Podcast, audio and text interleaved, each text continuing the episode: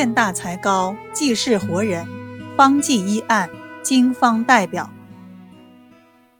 许淑薇生于一零七九年，卒于一一五四年，是宋代杰出的医学家，研究和活用《伤寒论》之大家，经方派创始人之一。许淑薇，字知可，号白沙，又号静泉，真州白沙人，即今天江苏省仪征市。徐淑薇幼年家贫，十一岁时，父母于百日内相继病逝，他成了孤儿，依靠大家的接济勉强为生。他发誓要好好读书，成为一个治病救人的好医生。并立下一个很大的誓愿，一生免费为老百姓看病。他苦读医书多年，三十多岁时就已经到处给人治病，而且医术很高。公元一一二七年，张玉带领的流寇队伍攻破真州，许多人死于战乱，民不聊生，瘟疫大作。许淑薇心急如焚。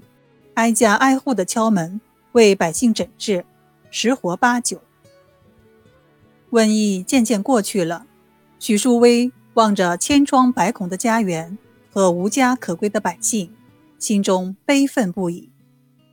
他认为治病救人对国家和百姓的帮助有限，决定重新考取科举，做一些能够挽救国家命运的大事。公元一一三二年，五十三岁的许淑薇考中进士，历任徽州、杭州府学教授及翰林学士。这就是历代都把许淑薇叫做“许学士”的原因。在任职期间，许淑薇亲眼目睹了秦桧之流为了私利镇压抗金运动，将南宋王朝推向了末路。许淑薇的那颗报国之心彻底被击碎了，他愤而辞职，隐居在无锡太湖边的马驥山，继续为百姓看病。许淑薇与抗金名将韩世忠交往甚密，韩世忠当年在黄天荡以八千宋军大破金国十万大军，岳飞被秦桧。以莫须有的罪名杀害后，韩世忠也自请解职，移居苏州。韩世忠隐居后，闭门谢客，经常渡太湖访许淑薇，二人共抒忧国情怀。在给百姓治病的同时，徐树薇开始整理自己的著作。在《伤寒论》的研究方面，徐树薇写了《伤寒百症歌》。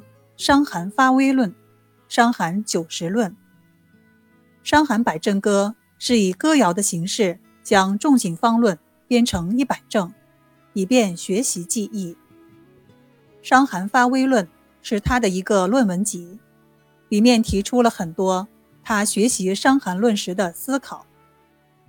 《伤寒九十论》整理出了九十多个自己看病的医案，还在每个医案后面加上了评价。和体会，成为一个医案集。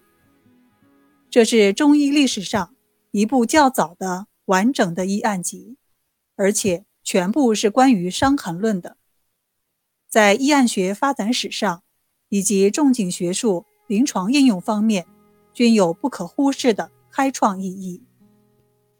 徐淑薇的《百症歌》《发微论》《九十论》，奠定了他在伤寒学术领域的地位。被后世尊为经方派的代表。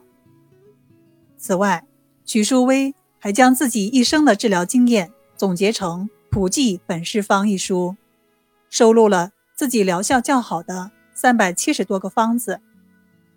清代名医叶天士奉《普济本事方》为至宝，视同枕中秘。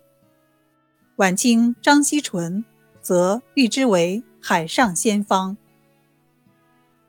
徐淑薇生活在一个国破家亡的环境里，十一岁成为孤儿，在贫困的环境中努力研究医学，最终成为一代大师。